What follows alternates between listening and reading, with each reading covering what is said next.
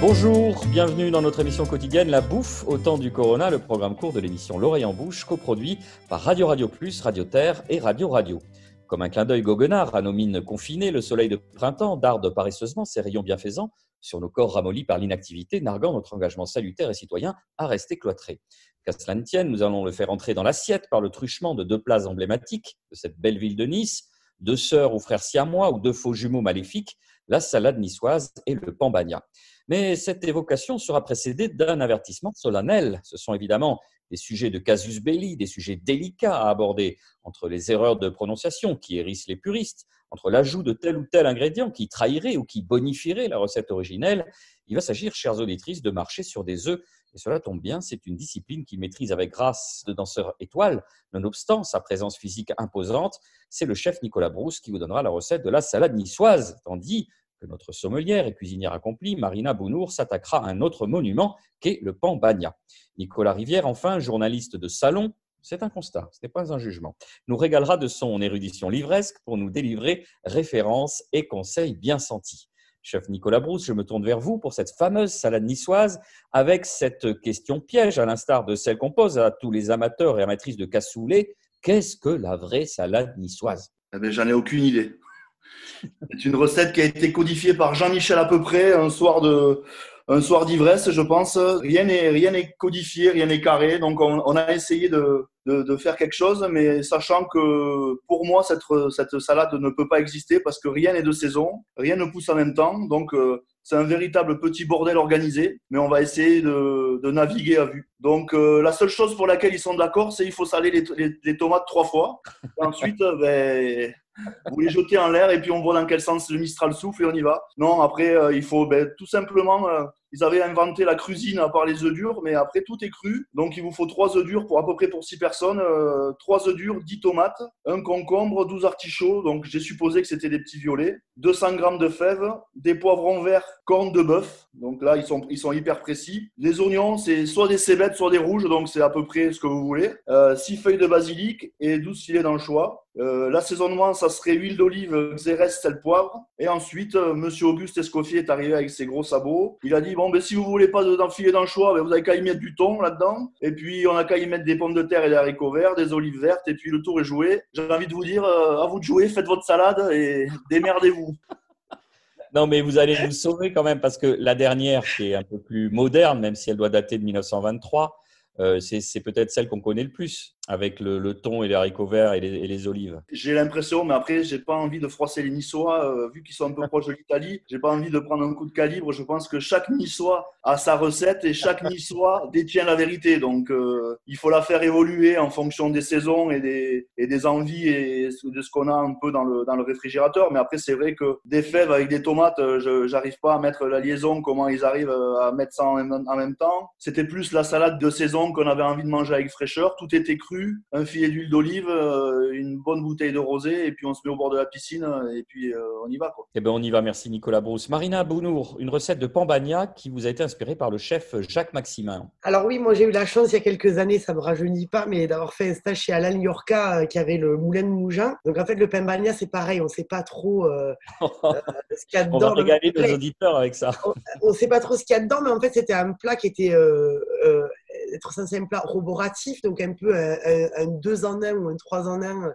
Il fallait que ça cale un peu le bonhomme. Et donc, très souvent, on faisait avec un peu un pain euh, qui était un peu, un peu rassis, un peu vieux. Et en fait, moi, ce que m'avait euh, expliqué Alain Yurka, qui était un condisciple du chef Maximin, qui était au Negresco, c'est qu'en fait, il fallait utiliser la tomate, mais non pas comme un condiment, mais véritablement presque comme un jus, pour véritablement imbiber le pain, pour le ramollir, en fait pour lui donner de nouveau une consistance facile à manger. Donc, du coup, on l'imbibait un peu comme un pan de tomate. On l'imbibait de tomates et effectivement, donc de la verdure, donc de la salade ou quelque chose comme ça, euh, du thon euh, en boîte parce que c'est ce qu'on avait euh, chez soi et des olives noires, ce genre de choses. Donc, ça se rapproche beaucoup de la salade niçoise. Mais euh, vraiment, le, petit truc m'avait donné à la Yorka, pardon, c'était ça. C'est qu'il fallait que le pain soit vraiment imbibé parce qu'on n'utilisait pas les pains d'aujourd'hui un peu sous-cuits, un peu mou.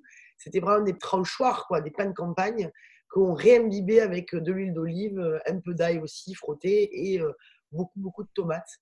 Donc voilà, c'était un peu le, petit truc d'Alain York. Parce qu'il est vrai que dans son acception moderne, euh, qu'on trouve dans les, les, emplacements, les endroits de vente à emporter, c'est un pain rond euh, qui semble un peu parfois brioché. Enfin, vous voyez, ça, ça a évolué ça aussi c'est devenu un peu à la mode, un peu genre rond, un peu comme des burgers, quoi. On essayer de le pimper et, le mettre un peu au goût du jour. Euh, Donc, si on résume, vous, vous conseillez de prendre quel type de pain? En fait, il faut quand même euh, des tranches très épaisses pour pouvoir supporter l'humidité de la tomate et qu'on ait quelque chose d'un peu mouillé. Alors, tout à l'heure, Nicolas Brousse suggérait euh, de boire un verre de rosé avec une salade niçoise à côté d'une piscine. plus sérieusement, vous qui êtes sommelière, qu'est-ce que vous nous conseillez pour boire à la fois avec le pambagna, si c'est possible, et la salade niçoise, parce que de ce que j'ai compris entre vous deux, c'est euh, une salade niçoise qu'on a mis dans un pain, à l'exception, vous avez dit, de, quelques trucs. Alors, qu'est-ce qu'on boit avec ça, Marina? Bah, Effectivement, le rosé, c'est une super idée, parce qu'on est quand même sur un produit euh, qui est un produit un peu euh, un produit de première nécessité, c'est-à-dire qu'en gros, on a faim, on est sur, voilà, on bosse, on a envie de manger quelque chose qui, est un peu roboratif, donc c'est vrai que le, petit canon de rosé, c'est une très bonne idée, sachant qu'on est quand même en fin que Nice et tout ça, toutes ces régions euh, méditerranéennes sont entourées de beaucoup de vignobles qui font beaucoup de rosé. On pense aux coteaux d'Aix-en-Provence, les côtes de Provence tout court. Après, euh, si on avait un peu de se faire vraiment plaisir, on a des toutes petites appellations qu'on ne connaît pas forcément, comme Cassis, comme Bélé. Euh, on va avoir Palette qui, a pour fleuron le château Simone, qui, alors là, pour le coup, fait un pambagna ou une ou une, salade niçoise euh, haut de gamme parce que c'est quand même des budgets qui sont un petit peu euh, élevés. On peut partir sur Bandol et là, dans ces cas-là, on va sur le domaine Tempier euh, et là, bon, on mange autre chose que du pambagna ou de la salade niçoise parce qu'ils font des rouges extraordinaires.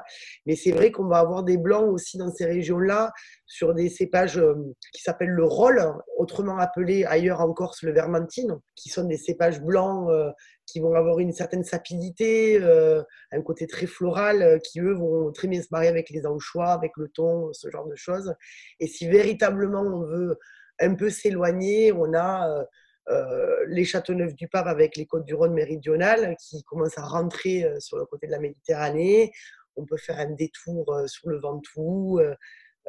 non, mais vous êtes trop généreuse, Marina. On reconnaît là bien votre nature. Eh ben, hein. Merci. J'oublie personne, je sais.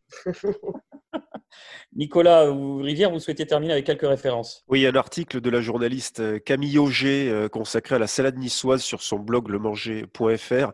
Vous y retrouverez le récit amusant de toutes les controverses qui entourent ce plat dont on a parlé. Article d'autant plus passionnant que Camille Auger ouvre plus de perspectives qu'elle ne cherche à enfermer, malgré le titre assez ironique de son article, La salade niçoise, la vraie. Article donc à retrouver sur le blog de Camille Auger, lemanger.fr. Et puis, pour une évocation charnelle du Pambagna, nos auditeurs pourront retrouver sur le site du journal Le Monde la confidence pudique de la journaliste Mayalène Zoubilaga, une autre journaliste, Camille Labro, à laquelle elle avait confié son amour inconditionnel de ce pain mouillé, cette salade niçoise portative, ce casse-croûte d'après baignade, ce sandwich avec saussage intégré qui se doit de déborder insolemment. On vous laisse découvrir dans quelle tenue Mayalène Zoubilaga vous conseille de le manger et on vous laisse également découvrir la recette qu'elle en donne dans les colonnes du quotidien Vespéral, recette qui à l'époque lui avait valu les avis outrés de quelques idiots s'imaginent que la cuisine est affaire de génétique pure et de frontières à ne pas franchir. Un antidote donc à ces imbécilités-là, la lecture de cet article Le Pambania de Mayalène Zoubilaga. Merci à tous, merci de nous avoir suivis. La bouffe au temps du Corona, c'est fini pour aujourd'hui. On se retrouve demain dans de belles dispositions d'esprit et cette, soif, cette soif inextinguible d'apprendre et de partager dans la joie et la bonne humeur. Vous pouvez nous retrouver sur radio Toulouse.net, Apple Podcast, SoundCloud, Mixcloud et Spotify. D'ici là, portez-vous bien.